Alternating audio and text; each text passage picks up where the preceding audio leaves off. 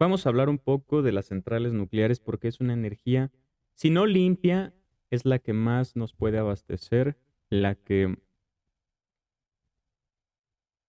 producción, costo nos sale más conveniente, ¿sabes? Porque genera mucha energía y es más potente, ¿no?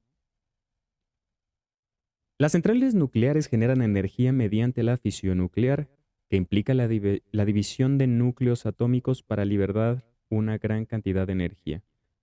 Separan, bombardean un núcleo atómico de uranio y eso genera energía, esa división, esa separación, ¿sabes? Genera una energía a la que llamamos explosión. Sin embargo, este proceso también produce diversos subproductos radioactivos, algunos de los cuales pueden ser dañinos para la salud y el medio ambiente si no se gestionan adecuadamente. Algunas de las partículas radioactivas dañinas que pueden emanar de las centrales nucleares como resultados incluyen isótopos radioactivos de elementos químicos. La fisión nuclear se produce una variedad de isótopos radioactivos como el cesio 137 y el estroncio 90 y el yodo 131.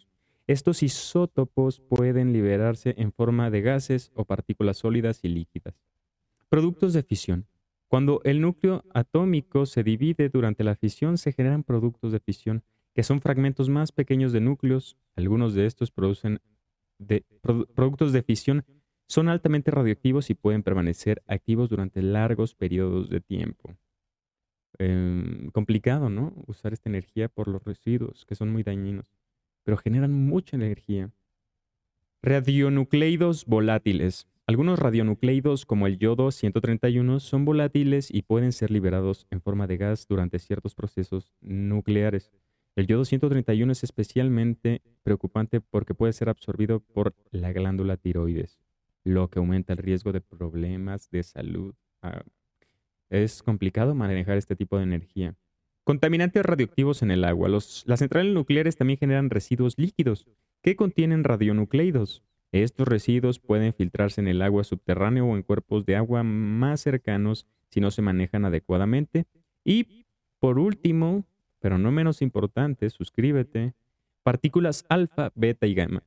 Estas partículas son emitidas por los materiales radioactivos, tienen diferentes propiedades de penetración y daño biológico. Las partículas alfa son menos penetrantes, pero pueden ser peligrosas si se inhalan o se ingieren. Las partículas beta tienen mayor capacidad de penetración y las partículas gamma son altamente penetrantes. Queman, deshacen a la carne y dañan el tejido. Es horrible. Les recomiendo la serie Chernobyl, si no la han visto. Vayan a verla, es muy buena. Es donde antes era parte de Rusia. Chernobyl hoy está en, en Ucrania pero recordemos que antes era parte de la Unión Soviética, eran un mismo territorio.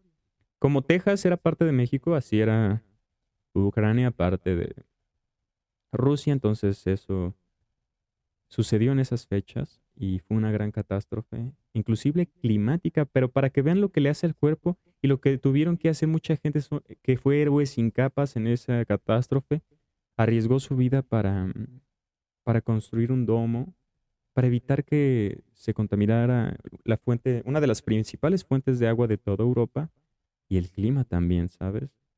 Eh, este video va dedicado a todas esas víctimas que fueron héroes y que salvaron a millones de personas.